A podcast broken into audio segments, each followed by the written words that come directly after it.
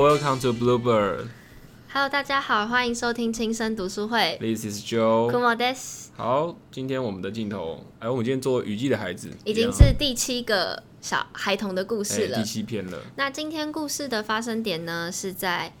外蒙古，也就是我们现在说的蒙古国。啊，蒙古国哦，这你这边要不要跟大家稍微解释一下内外蒙古的区别？我怕等下大家搞混。嗯，就是其实所谓的内外蒙古啦，很简单的区别就代表说是内蒙古哦，也是就靠近中国的那个蒙古地区。目前还是受中国人民共和国统治的内蒙古自治区。对内蒙古，所以我们就一般会说统称是叫蒙古自治区啦。对，好、就好像新疆自治区一样，那个嗯自治、嗯有自治两个字都不是自治啊。好好好不重重要，重要的是外蒙古它本身它是一个目前来讲可以算是独立的独立的。国家那我们在政治正确上面用法，我们会叫它蒙古国。是所以我们今天在讨论的这个蒙古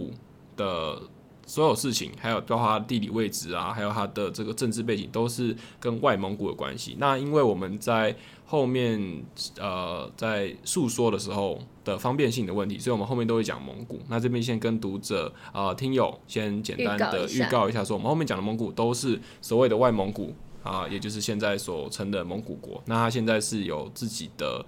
呃，国家主权然后独立的状态的，好，谢谢 Joy。那今天我们故事的主角曼海山就是发生在蒙古首都乌兰巴托的地下儿童的故事。那在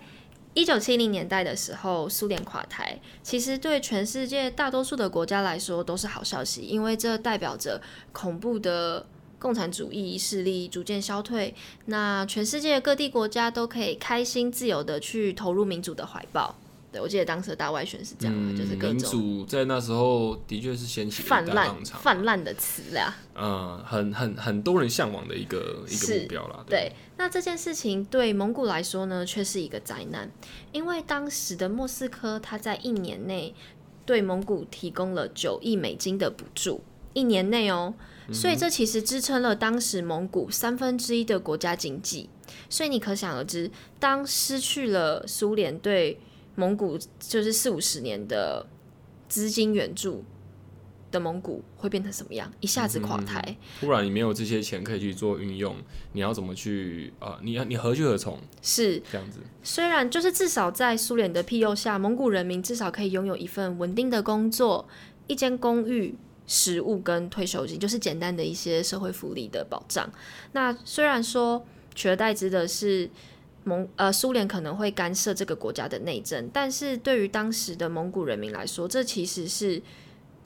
他们可以接受的，因为其实在也、嗯相对安定的生活啦，对有稳定，然后不用太过去超凡，去思考一些我的人生的规划、理想啊嘿这种。不用不太需要有独立思考。哎、不能进，不能这样。不太需要去思考这种事情啊。那那这个跟那个那个政治背景有关系，跟人跟这个人民其实是对对完全没有关系的做一个理性。对那所以苏联垮台之后呢，蒙古人民再也没有温暖的家与稳定的收入，取而代之的其实是越来越猖獗的资本主义。当蒙古走向民主这件事情，对蒙古来说其实是带来了毁灭与混乱。为什么？因为当习惯了相对于比较被动的生活模式，就比方说，可能之前在苏联的治理下面，嗯他们不用去烦恼说，哦，我需要做什么工作适合我。没有国家指派给我，对对我就去做。我给你这些钱，你做这些事。对，然后我的量产量到多少，我只要达到就好，我不用去思考国家给我设定的任务以外的事情，是所以这就是所谓相对被动的生活方式。那一下子突然民主。资本主义全部进来了，这种相对于比较开放的生活模式，如果没有好的引导，比方说像是政府或是相关措施或一些法律制度去辅导的话，其实只会让蒙古这个国家推向混乱的深渊。蒙古人他们本来就是遨游天地的游牧民族，某种程度上来说，其实他们和苏联一样，他们的共同的核心理念是，他们都不相信私人财产。就简单来说，在蒙古人，他们是其实是共享草原上所有的食物啊、美景啊跟财产，因为对他们来说，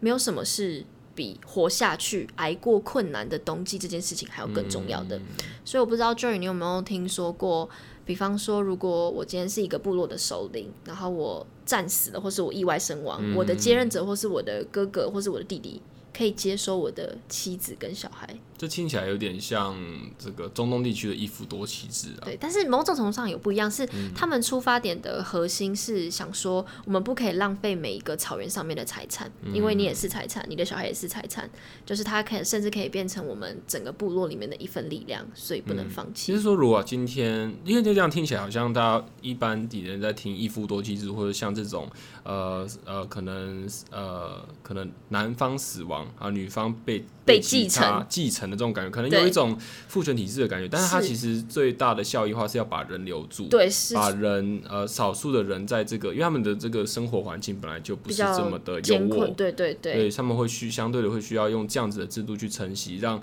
他们人口基数可以维持在一个稳定的状态下面，然后做额外的发展这样子。对，所以这个也就是为什么在一开始蒙古被苏联接受这样子的社会主义，没有过多的反弹跟抗争的行动，原因在于此。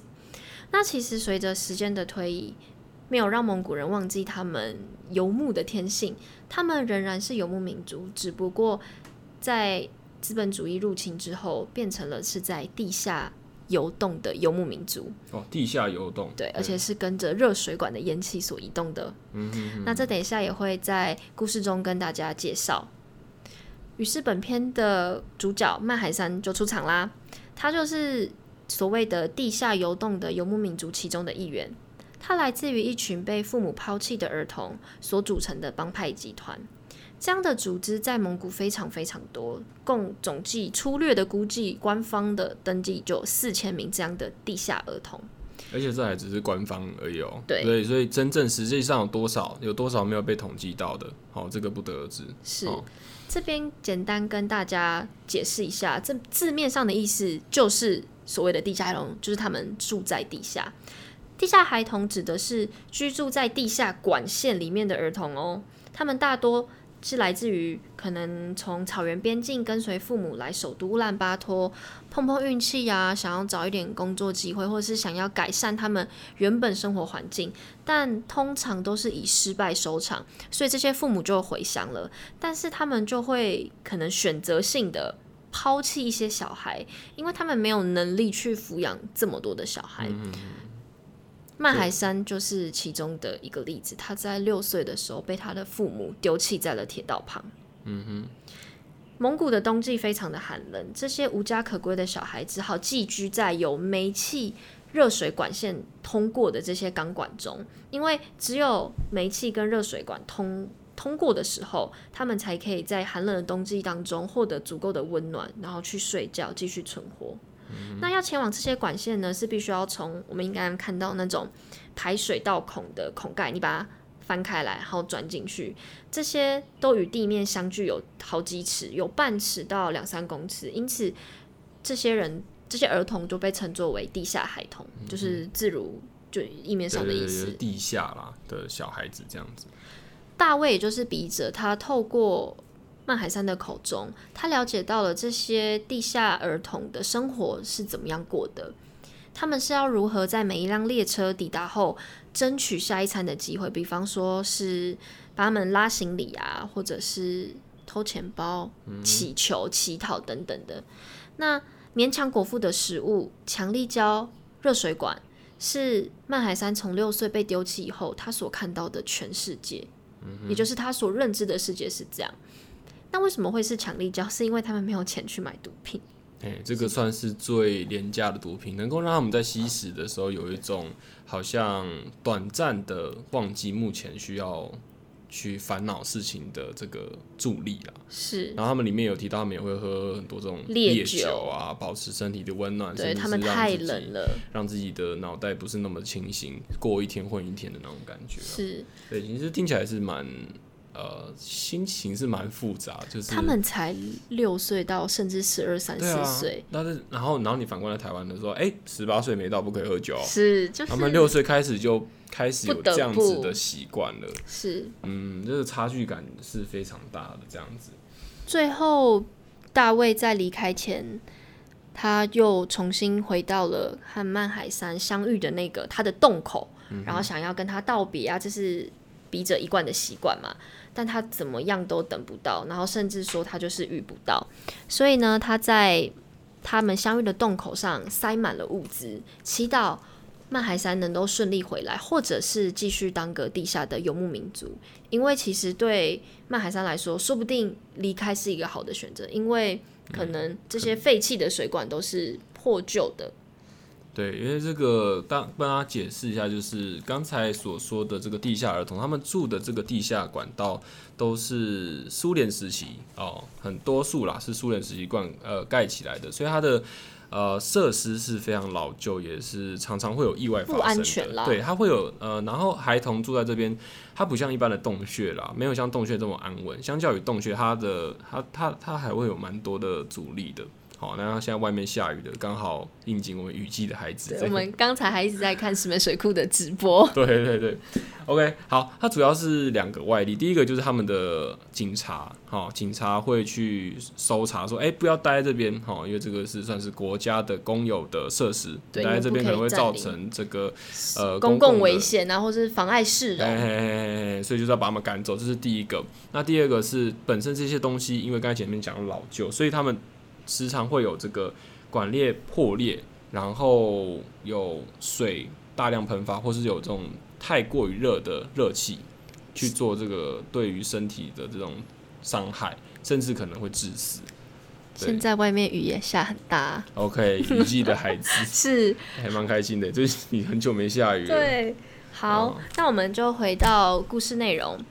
其实笔者在这篇故事中用了非常多对比跟矛盾的手法，去加强整个故事的悲惨基调。我这边举简单举三个例子跟大家分享。第一个是他用了美丽的蒙古神话去强刻意强调了残酷的现实，在蒙古的传奇故事中描述了三种世界。第一种是最上层的世界，也就是神之国，它是天呃蒙古的天神腾格里的居住地，也就是所谓的天空之城。那在第二层是中间的世界，往下一层它是人类所组成的中间世界。那再往下，所谓的地下世界是在蒙古神话里面有恶灵居住的地下世界，但现在却变成了这些儿童在居住的，啊，也可以说是大卫的一个比喻嘛。对他的讽刺手法。他的法，讽刺手法，而且是呼应着他们这个整个民族的神话脉络，然后去勾的。我觉得这点做的蛮好的。嗯，那第二个例子就是，对于这些地下儿童来说，他们最害怕、认为最坏的、最恐惧的东西是警察。哎呦，警察哦，警察在他们眼中并不是正义的化身，相反的是，只要警察来了，就会是拥有无尽的羞辱、威胁、强迫，而且这整段过程在警察眼中都是正常的进化程序。嗯就等于是这些警察把这些地下儿童看作了老鼠。诶，我今天去清一清排水沟里的老鼠，很正常吧？你会管排水沟老鼠在叫吗？我我比较，我看到老鼠会怕了，对，不行，你要认个很这种的。哦，哦我看到老鼠，我一定是很生气啊，我会去羞辱它。哦，没，有了，我觉得就是看到这种肮脏的东西，或是你有的时候可能会觉得打死蟑螂，或是把老鼠啊、呃赶出去，甚至是把它结束生命，因为它对你来讲是是在是传染病、传染疾病的肮脏的代表，对，它是一个不好的东西，所以你把它赶走啊，弄掉是正常是一个合理进化的对，所以他们合理化他们的这个过程，嗯。所以当中有非常多地下的女童是有规律性的，然后有计划性的被这些警察不断的侵害。嗯，有一点也是地下儿童间也有梅毒啦。我觉得这个对我觉得这个对人性的一种界限感就会很重，说，哎、凭什么？哎、你现在也不知道说你这些孩子他们为什么今天会在这边，对也是你们政会不会是政府在介入的时候没有介入得宜，让这些孩子不得不在这个地方去睡觉，或者是去休息这样子。大卫有那个时候有猜测说，他的父母就是这些地下儿童的父母，当时把他们丢弃在铁路边，也许是出自于可能会被政府的收容机构收走。那他们与其他们跟父母回去草原流浪，那不如留在这繁华的都市，或许可以受到的照顾比较好。但没有想到政府没有帮他们做到这件事情。反而把他们当成老鼠这样看待。对，，好，那第三个例子呢，就是这一些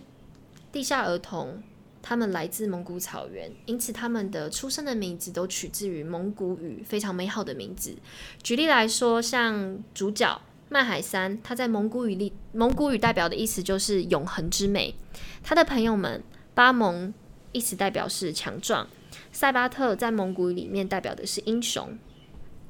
虽然他们拥有这些传承自蒙古语很美好意义的名字，但他们都却拥有着最悲惨苦难的童年经验。也是算是一个极大的跟着他们生一生极大的讽刺啊。对那这是以上在书中举个三个我觉得比较经典，然后比较代表性的例子跟大家分享。嗯哼。那最后我想揭露书中大卫与曼海山采访的对话的片段，去真忠实的去呈现曼海山他回应笔者对于生活的想法或者是声音。是曼海山告诉作者说，住在屋子里的孩子想要杀死我们。他们说有一天要把取孔盖都关上，我们要求永远被关在下面了。他似乎又想起了这个梦魇，于是大卫问他什么孩子。麦海山回：住在房子里的孩子，他们来羞辱我们，用树枝打我们，朝洞里丢东西。大卫又问：他们何时来呢？你们要怎么保护自己？麦海山只是静静的回答：“我们无能为力，只能让他们打我们。”大卫又追问了：“为什么？”最后，曼海山只是很平静的回答，道出了一个事实：因为他们住在上面，而我们住在下面。这段采访的对话最后的最后，大卫用了一句话作为结尾，我觉得是非常适合，也拿来当做今天的结尾，就是在大卫的蒙古的故事里，或者是曼海山的故事里，这里没有四季，只有温暖与寒冷。嗯，然后这个地方我自己补充是所谓的温暖跟寒冷，也就是说，现实层面的代表。现实层面、现实层面的那种代表，就是他们住在那个下水道，因为他们常常管线、看管线，他们住在那个管线的一个很大原因，是因为蒙古常常会有这个负十七度哦，这个甚至更寒冷的极更更寒冷端气候因为你们看它那个，其实去稍微了解他们那个地方是蛮偏北的，嗯好、在上面就是 Russia 了这样子，所以他们那个地方很北，所以这个天气很冷。但是你到地下管线的那个温度哦，虽然是高的，但它都是三十度，甚至是可能更高的温度，所以并不是说非常的能够接受或是比较舒服的温温度，所以就有一种呃直接的对照说温暖跟寒冷，好、这所谓的温暖好像也不是你想象中的温暖，那那个寒冷，哦，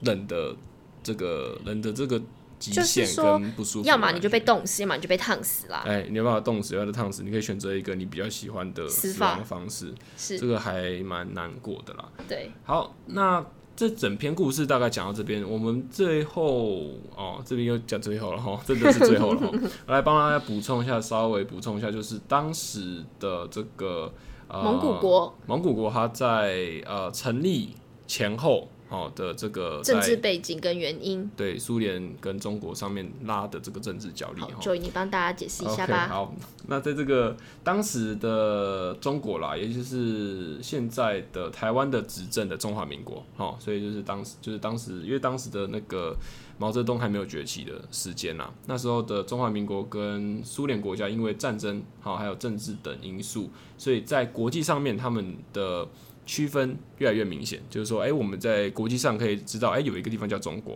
有一个地方叫苏联，那蒙古这时候就夹在他们中间，就很尴尬了，因为他在当时这两个国家已经出现，并且有这个被称为列强的这个称号之后，蒙古还没有得到任何的呃国际上面的认可，所以就变很尴尬，变成这个两国之间的国际角力。所以在一九二一年的时候，这个苏俄好，为了想要在这个蒙古获得一些先机啦，所以他就有扶持这个蒙古当地的人去组成一个蒙古人民党。那现在更名叫做蒙古人民革命党，也就是在那边阻挡啦。那阻挡的原因是什么？基本上就是要建立一个有制度的政府。好，那他们在一九二一年的时候，利用这个人民党，哦，掀起了一个东西叫做人民革命，又称蒙古革命。好，其实就是这个革命，其实它就是在表面上协助中华民国保有蒙古的执政权，但是事实上，苏联它在协助蒙古在中华民国之下独立，好，并且保有苏联在此的协助或地位。也就是说，诶，今天我表面上来说，哦，这个蒙古是中国的啦，好，所以我今天不跟你吵，但是，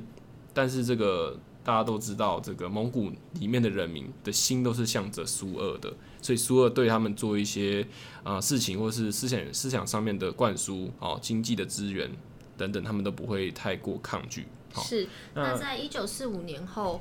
中华民国就是国民党执政的那个中华民国被确认过后呢，蒙古国的存在才被国际广泛的承认。好，那个接下来哈，到一九八九年，经过这个东欧巨变哈，东欧巨变，我们来简单来解释一下是什么意思。就是当时的东欧跟中欧的国家，多数是以社会主义、社会主义的共产国家，因为这个社会主义当时是保持着有一种这个。呃，接近乌托邦的想法，就是人人均富，然后这个也可以造成这个战争不会这么的明显，对，哦，对。但是在后来嘞，就发生了一个很很很明显、很鲜明的事情，说，也就是现在其实常态啦，常常会有国家以共产的呃的的这个理由来限制人民资讯的流通，还有自由思想。那跟当时的二十世纪初的这个自由民主的思想浪潮。啊，做出了这个冲突的问题，所以造成人民对于社会主义的不满，然后起来革命。那这个东西就是发生在东欧那时候的时候。然后蒙古呢，在一九九零年初这一波东欧巨变的反抗社会主义的这个浪潮，也发生在了蒙古。所以呢，蒙古就掀起了一场民主革命，这间接导致了一九九二年在蒙古。颁布了一个实行多党制的新宪法。这场民这场不流血的民主革命，具体的政治的行为有：他们更名，把蒙古人民共和国改名为蒙古国，并将国旗、国徽都换掉了，并且开始实行了多党制。这也就象征了蒙古国从专政制度转成了宪政民主制度。嘿，所以就是，也就是现在我们所熟知的蒙古国啦。对，那并且开始向市场经济的路上往前迈进。对对对，这就是简单跟大家报告一下蒙古国的相关背景。耶，没有错啦。好，那在结尾的地方，我们想要稍微讨论一下。对，因为这其实是算我们做的第七个故事，也就是我们前面已经看了六则发生在亚洲地区不同孩子的苦难的故事。我自己啦，我不知道你，我自己的感觉是，我在读这一篇，我感受到强烈的、强烈的一种难以言喻的状态，是因为在前面的故事中，那一些儿童他们都有所谓的归属。目标或是家人的陪伴，呃，我随便举一个例子好了，比方说那个一喜，就是小小达赖喇嘛，小喇嘛，他虽然是被家人送到远离家的几千公里外的达拉萨做喇嘛，但他的目标就是成为喇嘛，所以他可以为了这个信念去。奉献去追随，那或者是可能乐乐色山的泰迪，他也是跟家人住在一起，一起搬离。那他最后的目标也是可能成为一个军人。嗯，那又或者是打泰拳的无敌庄无敌，他虽然也是从很贫穷的家乡出来，但他的目标就是成为泰拳，成为能赢一场的泰拳选手。其实是最终目标是冠军了。对，那就算他失败了，他可以回哪里？他可以回家。可是。我刚讨论的这些东西，归属感加目标，在这篇故事下的曼海山，他没有一样拥有的，因为他们的爸妈就是把他们遗缩在这个城市，那你可能也不知道自己的家在哪里，你不知道六岁的小孩要怎么样在那样的生活环境下生存下来。我能觉得他能活到大卫去遇到他，或是采访他，这件事本身来说就是一个奇迹，很很困难的事情，而且游牧民族。本身我们对游牧民族可能都是那种比较呃在在外面这样子生活流浪，然后有羊群跟着的。但是因为这个资本主义的进入之后，让这个游牧民族的状态变得更加恶劣，而且甚至是一种变形的状态，对，让呃每一个人，而且他的缩缩写的这个这个故事角色还是儿童。是你今天如果是大人，你的脑袋健全的情况下，你可能还可以做一些你想一些生存手段啦。对，还可以有一点组织性，但这些儿童他们是迫于无奈组成一个类似 gangster 对帮派帮派的集集团的，对这种集团，然后为了要去适应生活，或是去跟生活做抗衡，其实这个东西是在，我觉得大家可以去思考一下，这个对大家的这个呃生活的脉络去想想看，什么样子造就什么样的背景造就什么样的情况，这样子但我自己也是觉得很很浓浓的一种。浓浓，因为库姆还哭了，你 不要说。他看这，他看这，他说他看这一 OK，那我们今天的故事就分享到这里哦。那我们下次再见，OK，好，Thanks for your listening，拜拜。This is Joe，不要讲。你要讲，你这样子要 this。这样你满意了吗超不？专业的。好啦 s e e you next time，拜拜。拜。